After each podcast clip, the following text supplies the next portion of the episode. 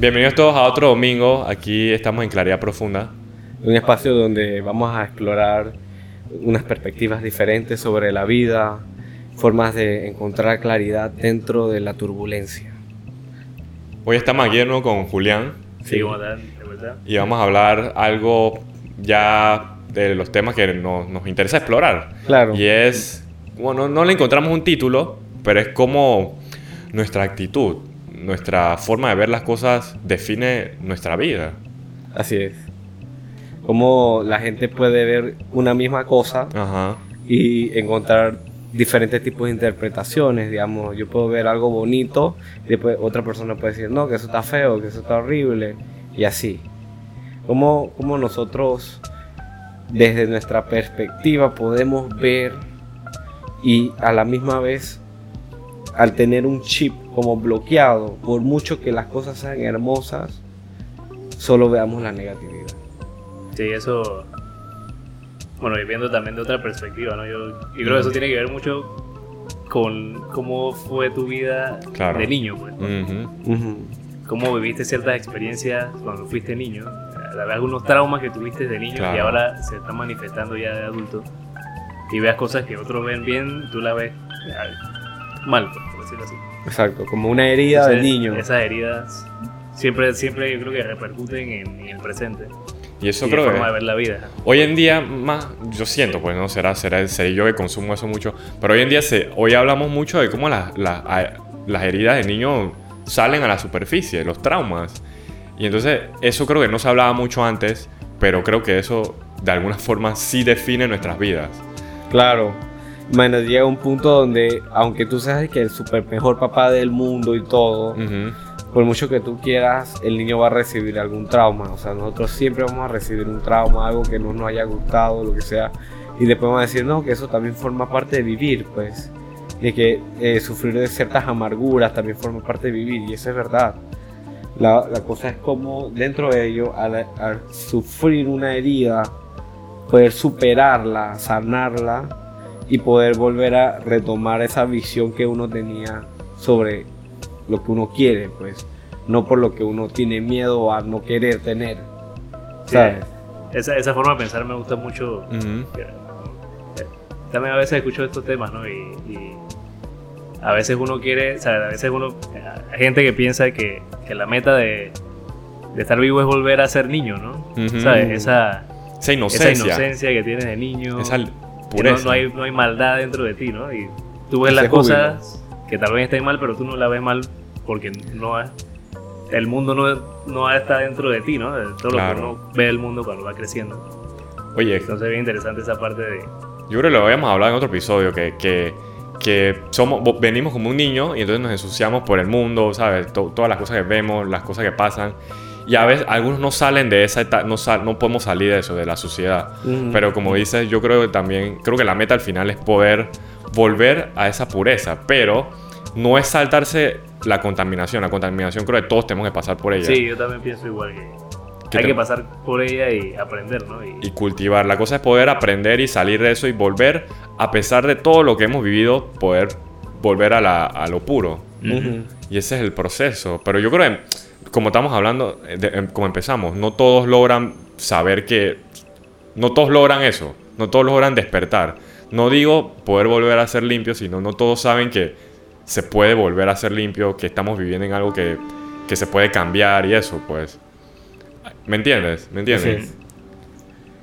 Como que esa, esa, eso de la limpieza, cuando uno, uno se ensucia o cuando uno se, se, se afecta emocionalmente, a veces si tú no llegas a superar eso, te- te- tú te estancas en una edad emocional allí.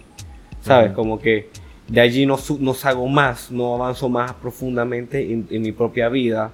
Y tú te quedas como, digamos, puedes tener 40 años, pero tener una actitud emocional como un niño de 12 o un niño de 8, que en ese momento donde recibiste esa- ese impacto más fuerte en tu vida, que, que puede ser un regaño de tus padres o algún trauma que alguien te hizo afuera, te hace a ti, digamos, ya no puedo ser como soy, sino tengo que tener mucho cuidado y evitar esto y esto.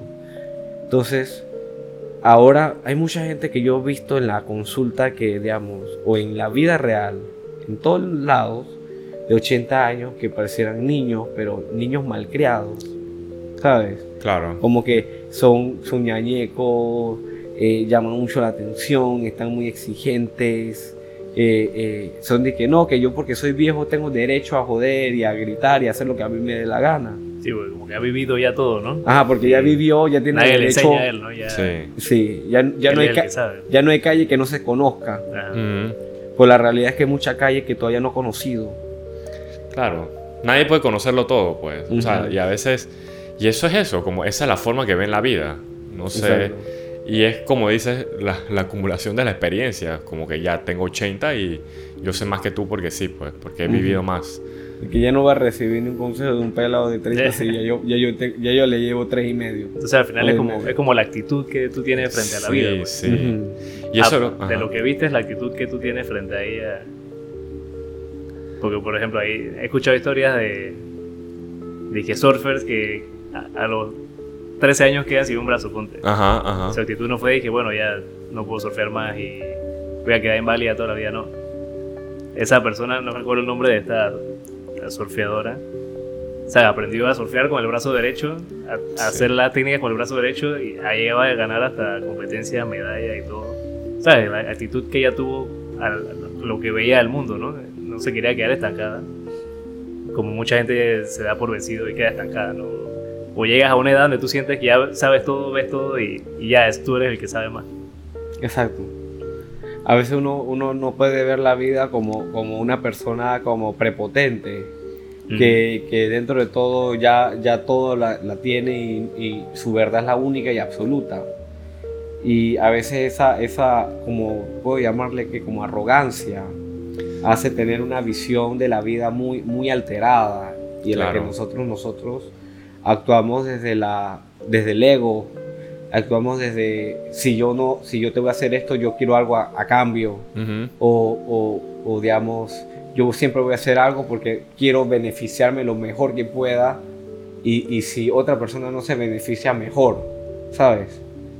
Actitudes como muy, muy egoístas de uno mismo que también tiene que ver con, con patrones que aprenden de, de la, de la vista. Como ves como tu papá fue así, entonces yo voy a ser así también. Sí, de la costumbre, ¿no? Ujú. Es como que, que romper esa cadena, ¿no? Pero es que, Sí. lo que lo que digo es que la actitud es, aprendiste. es algo tan... La actitud...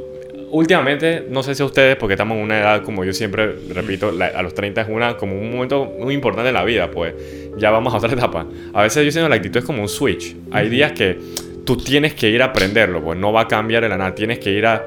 O sea, a veces me paro como, como vamos a decirlo, molesto. Diga, ay, no, que muchas cosas que hacer, no sé qué, no sé qué, el estrés, no sé qué. Pero entonces hay que... Hay un switch que uno tiene que estar consciente de eso existe y uno hace... y dije, no importa, estoy feliz, estoy vivo, estoy agradecido por la vida, tengo trabajo, no sé qué. Uno tiene como uno tiene que como acordarse, darse un recorderis a uno mismo, Ujú. porque si no el día mío pudiera haber sido sí, estrés, molestia, malestar todo el día, pues, pero pensar, pero hay que como que saber que tenemos esa, esa herramienta de poder verlo de otra forma, Sí, sí. No sé yo, si- yo también lo aplico. ¿verdad? Pues nos o podemos sea, hundir mucho. semana, ¿no? Que, Ujú. o sea, a veces uno está estresado y que tiene mucho, muchas preocupaciones, muchas cosas pendientes y sabes que tu vida no va como tú quieres, pero Ujú. sí, sí. A veces me, o sea, hago una pausa en el día de cinco minutos y ¿sabes? recuerdas que tienes salud, o si- hasta dónde has llegado, todas las cosas que has conseguido a esta edad. Eso. Y te das eso, cuenta de, ¿sabes? Lo que has logrado, ¿no? Y haces como un reset, así como, como dice Edwin, ¿no? Es como un switch y, hay que, de y hay vuelta, que hacerlo. Y hay que hacerlo, ¿no? activamente. Eso no va a venir que, ay, ahora de la nada me siento bien. Exacto. No. O sea, puede pasar con la costumbre. Así como nos acostumbrado a ver a nuestro papá hacer tal cosa, podemos- tenemos que acostumbrarnos a ver el lado, eh, lo bueno, pues. Exacto. Claro. A veces no es un derecho. A veces sentirse bien no es solo un derecho. Ah, yo tengo derecho a vivir en paz, yo tengo derecho a vivir bien, a todo. A veces es un deber también Ok. exigirlo, hacer una prioridad. Digamos, porque si para mí, más que un derecho, se me vuelve un- o, o más que un deber, se me vuelve un derecho, eh, alguien me puede quitar mi derecho, ¿sabes? Entonces, vivir en paz interior, al ser un derecho, alguien me lo puede quitar. Pero al hacerlo yo un- una prioridad en mi vida, hacerlo un deber, mantener mi paz interior, ya nadie, por mucho que quiera, puede quitarlo porque yo le pongo una voluntad, yo le pongo una intención a ello. ¿sabes? Entonces, esa es una forma de ver también la vida porque si uno se pone a, a- a ver la vida desde, desde la perspectiva de, de otra persona que te esté recomendando a ti que Justo. cómo tú debas vivir tu vida para ser mejor. Exacto. Ajá. Eso es lo que vemos ahorita con todas las redes sociales, ¿no? Exacto. Es un- Una tendencia de una cómo tendencia y, O sea, y como como- algo más que ahora uno tiene que superar, ¿no? Porque Mm. uno piensa que todo el mundo vive feliz y la todo, mejor vida, ¿no? todos viven de maravilla. Claro, dije, Puede para, ser filtros. un estándar de que para vivir en felicidad, en paz, es de que estar en una playa, estar en un hotel cinco estrellas, comiendo comidas súper finas, de que derrochando plata, lo que sea, o sea, viviendo un- en un estado totalmente como, como etérico, pues. Muy Cuando- idealista, yo siento. Exacto. Y hay veces que, que la gente que sube esas fotos no necesariamente está disfrutando de esa calidad de vida, Mm. pero porque todo el mundo piensa que eso es lo que es pretty, ya entonces yo lo voy a hacer también, o yo voy a tratar de gastarme toda mi plata para satisfacer en likes al Claro, final. ¿no? Todo eso, eh, lo que uno ve, ¿no? Veces altera como uno quiere La también realidad. que la es gente porque, te mira, vea. no estamos. Porque que la, la cosa que usamos todos los días es el celular y las redes. Mm. Pues algún porcentaje del día estamos ahí. Y eso crea costumbres de que, aunque no queramos y sabemos que no es así, por la Ujú. costumbre, vamos a ir formando como ideas sub- en nuestro subconsciente. Y por eso decía, hay que, hay que poder despertar. Hay que, switch, como dices. hay que acordarse de, De la que- realidad, ¿no? De la realidad. De la o sea, realidad. Es mentira que nosotros tres vamos a estar todos los días en una playa. Eso necesita ser millonario. Claro, claro. O Ni- necesitas no ni tener que aún trabajar. siendo millonario, si, si no puedes estar todos los días en la playa, ¿sabes? Un, un más millonario va a la Tiene que playa, trabajar. va a trabajar, tiene que encargarse de, su- de sus cuentas, tiene que encargarse de todas sus cosas, pero él tiene una perspectiva diferente con respecto a ello. No lo ve como una carga, no lo ve como un sufrimiento tener todas estas cosas, sino como merecedor de ellas, ¿sabes? Esa es otra observación que muchas personas dentro Ujú. de nosotros no nos vemos como merecedores de vivir en la abundancia. Mm. ¿Sabes? Tenemos que vivir sufriendo, tenemos que trabajar duro, tengo que hacer muchos turnos, tengo que operar a cuánta cantidad de personas para poder ser millonario. Claro, ¿Sabes? ¿no? Es que eso- siempre he pensado ¿no? que ese no es el, el punto de la vida. Hay, hay un dicho que me gusta mucho Ajá. que es el que, el que no es feliz con poco no va a ser feliz con Exacto, mucho. sí. Exact- exactamente. Entonces, ese no es el punto de la vida, tener y tener, ¿no? Pero Juan, ¿sabes qué? Cuando tú dices eso, la vida no es de sufrimiento, pero es algo que estaba pensando de, a veces hacer el podcast, que la vida no se trata de sufrir, pero hay que sufrirla, pero hay que sufrirla conscientemente, pues. Hay que, por lo menos ustedes que son médicos, ustedes les va a tocar turnos y llamadas inesperadas de gente, ¿no? Y eso, algunos, por eso digo que está el switch, algunos lo van a ver como sufrimiento, porque tú estás pendiente de mis pacientes, tuve que hacer turnos de muchas horas todos los días, pero esa es la profesión, ni modo. Pero hay que verle el lado positivo. Estoy ayudando a la gente. Mm. De esta forma puedo pagar mis vacaciones en la playa. De esta forma puedo comer bien. ¿Me entiendes? O sea que la vida hay que vivirla en cualquier circunstancia que sea. Y, y como que no idealizarlo con lo que vemos en las redes, sino como que hoy si yo soy médico me va a tocar trabajar duro para poder pagar cosas. Si hoy soy un, un vendedor de fruta, no voy a ir a la playa casi nunca porque no me alcanza. Pero voy a tener mis otros lujos, pues. Claro, voy, a, claro. voy, a, ir a- voy, voy a poder comer decente, voy a ver tele. Diferente, ¿sabes? Es que hemos sido muy, muy, estamos muy contaminados con lo que vemos, pues. Entonces, como dices, creamos unas realidades La que... visual de las redes. Nosotros, nosotros al final no vemos una perspectiva real de todo lo que está pasando, Ajá. porque dentro de todos nosotros estamos programados. Ajá. Nosotros nos pusieron un chip, o no un chip, pues vamos a, vamos a decirlo, no- nos pusieron un, un cassette que tenemos que vivir para poder, digamos, encontrar lo que en teoría es un ideal de felicidad, un ideal como persona, ¿sabes? Entonces, a la misma vez, toda este, este ideal está inmerso con muchos, muchos paradigmas, ¿sabes? Paradigmas son como realidades falsas, como que dice esto es verdad, pero esto no y es no la lo puedes realidad. cambiar. Los paradigmas son duros de cambiar. Los paradigmas se cambian.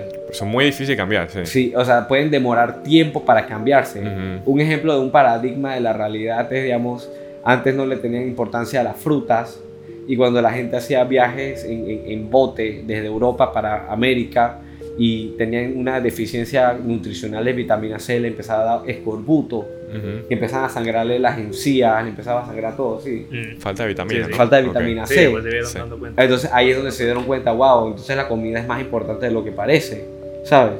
Entonces así mismo estamos viviendo nosotros una, una un paradigma de la realidad.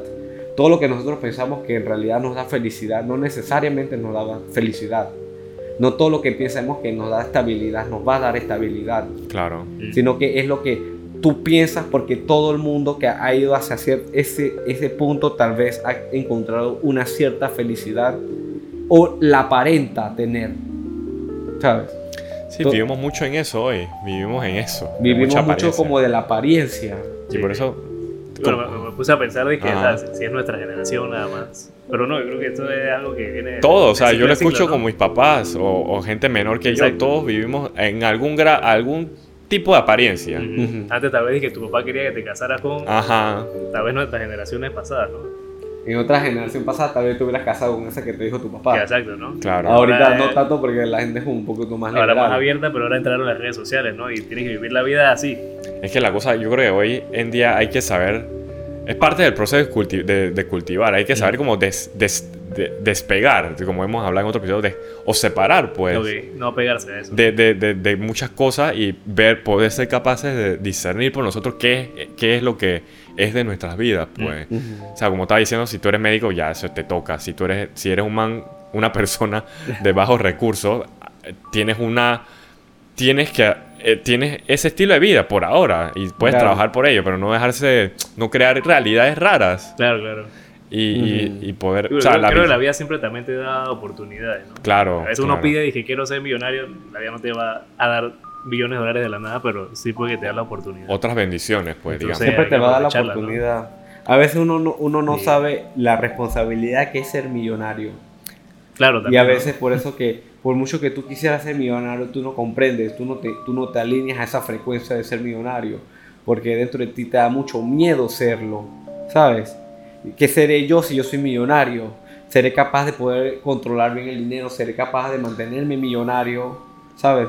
Porque Claro. hay gente que gana la lotería y a los 5 años, ¡pum!, igual quedan igualito y peor endeudados. quedan Claro. endeudadísimos. Entonces, ese dinero, en vez de darte beneficio, darte una bendición, sa- simplemente te sacó más afuera tu demonio, que tuviste que comprender ya en un estado más profundo de oscuridad.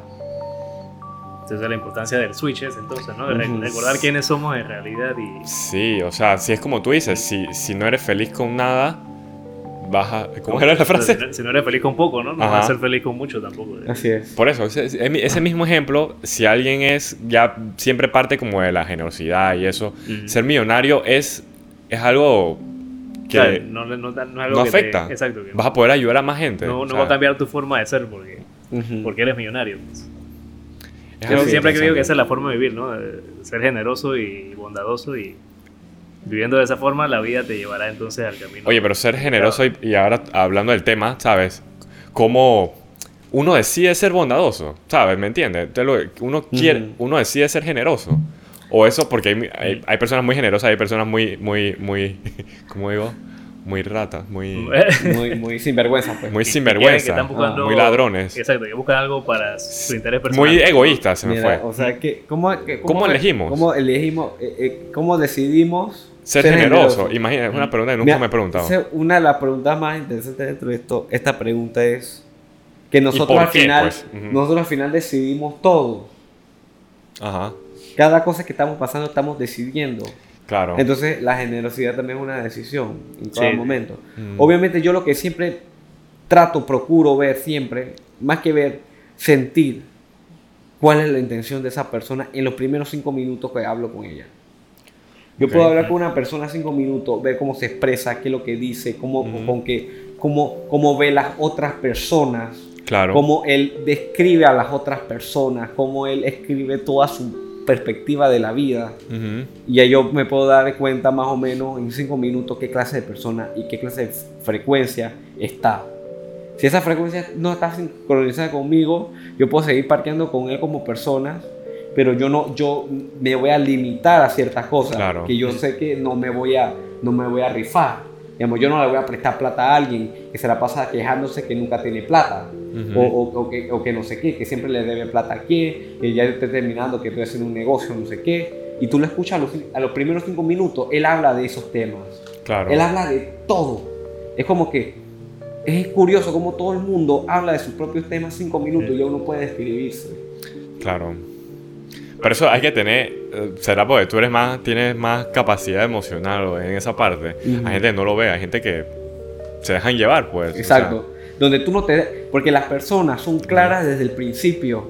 Solamente que es claro desde el punto de vista sutil, desde Ujú. la energía emocional. sea, O sea, yo te digo, buenos días, pero yo te estoy diciendo adentro de mi corazón, que vete para la, ¿sabes?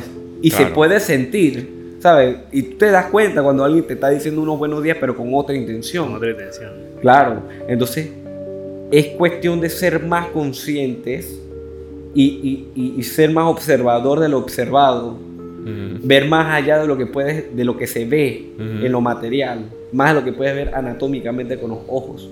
Y ahí es donde tú puedes decir, yo puedo con, con esta persona puedo abrir mi corazón y con esta persona tengo que tener cuidado, pero igual se lo voy a abrir, ¿sabes? Yo a todo el mundo le doy la oportunidad, pero ya voy con una cierta como, ¿sabes? Con una cautela, pues. Lastimosamente yo quisiera vivir una vida con total inocencia, pero no se puede. Bueno, sí. Al final no se puede también, opino. Es que por eso que yo, es como estamos, empezaste el episodio. Sí. Que uno, lo que uno es hoy en día es una colección de todas nuestras vivencias. O sea, pa- por lo menos en nuestro, donde vivimos hay que ser bien cuidadosos, pues. Pero digamos, estamos en un país así que Noruega, un Singapur, donde capaz no te quieran hacer maldad todo el tiempo. Puedes ir como más... Y es por eso que lo, como vemos la vida es eso, es Ujú. cómo fuimos criados. Y entonces, cómo, por lo menos ahora que somos personas maduras, adultos, responsables y todo, cómo viene ese cambio, pues, el switch, a veces de, no, esto eh, no debería ser así, esto está mal, esto debería cuidarme. Es algo interesante, pues yo creo que hay gente que vive nunca, nunca despertando, nunca activando el switch, Exacto. que es triste porque, por ejemplo, antes la pregunta de que cómo decimos ser bondadosos y no egoístas, yo creo que es una respuesta fácil ahora que lo pienso, generoso trae beneficios a to- a- por- cuando ayuda. Ayudar es bueno, Ujú. egoísta es que, pues, hay egoísmo que es bueno, pero egoísta quiere decir que tú quieres más para ti. Ujú. Eh, Es algo fácil, o sea, el bien y el mal, hay, blanco y negro. Matar es malo. Puede que matar a un malo es bueno, pero matar en sí es malo. Pero hay cosas que entran en lo gris, pero lo, lo que quiere decir es que hay cosas que son buenas y hay cosas que son malas. Así es.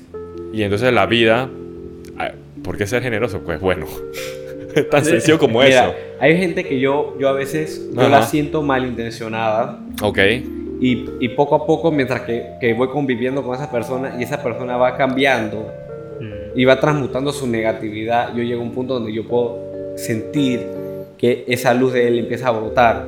Ahí es donde yo puedo empezar a ser más bondadoso.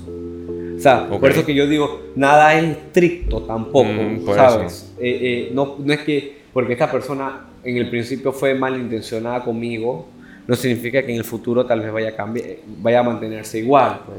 Desde que siempre hay que darle la oportunidad Siempre, ajá, claro. a todos. siempre hay que tener una perspectiva abierta. Siempre estar abierto. Sí, siempre sí. estar- pero siempre ver más allá de lo que se ve. Lo que podría ser, ¿no? Eso es lo principal. Mirar más allá de lo que se ve.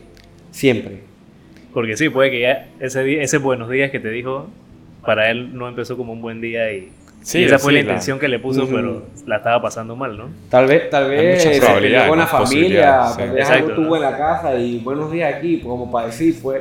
Pero él en realidad, él- él- él- su Es- intención no, no era ni contigo, sino que estaba Exacto, con otro. Y eso es lo que creo que siempre a veces hablamos de que nosotros ponemos nuestra realidad, inconscientemente ponemos nuestra realidad en otras personas, pues se me olvidó cómo se dice, que por lo menos hoy nos, hoy nos está yendo mal y agarramos eso y lo ponemos en otra Claro, gente. sí, sí, sí.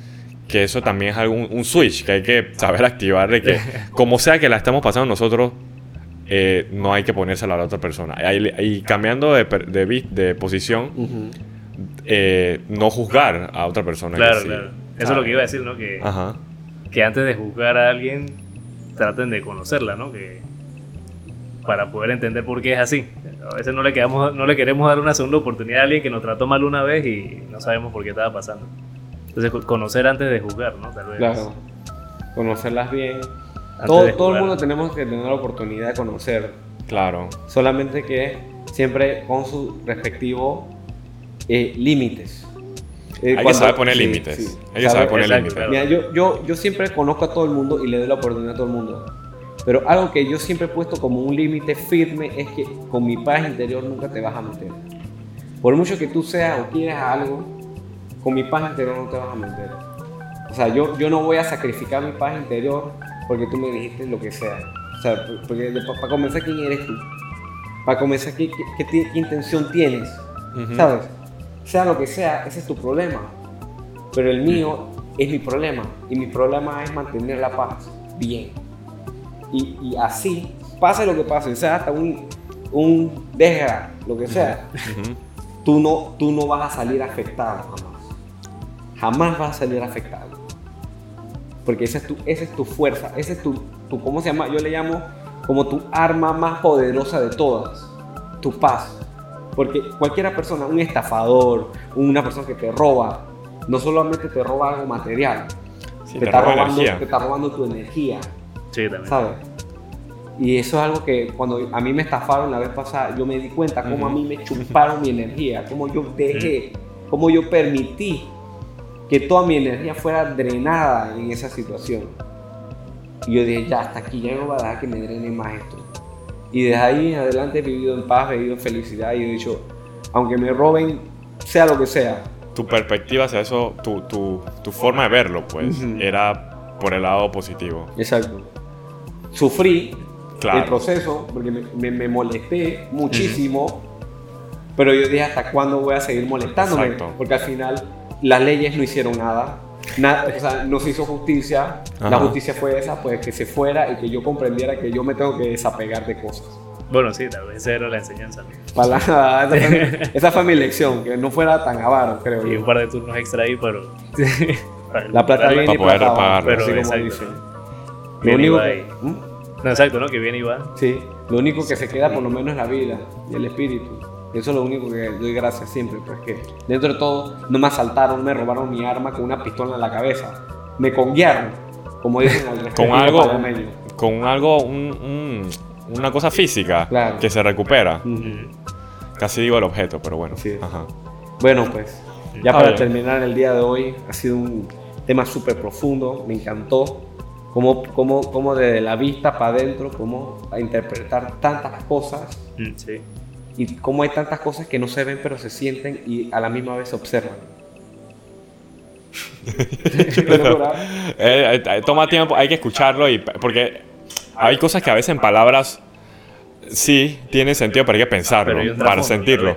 Claro. Ajá, hay que, sen- hay que sentirlo, como dice. Pensarlo para sentirlo, para verlo. Primero escuchar, ajá. Y después sentirlo para pensarlo y para poder a ver manifestarlo, ¿no? Ajá, Todo sí. eso es bien interesante. Sí, sí. Bueno, que tengan un excelente domingo y un inicio de semana llena de bendiciones. Nos vemos.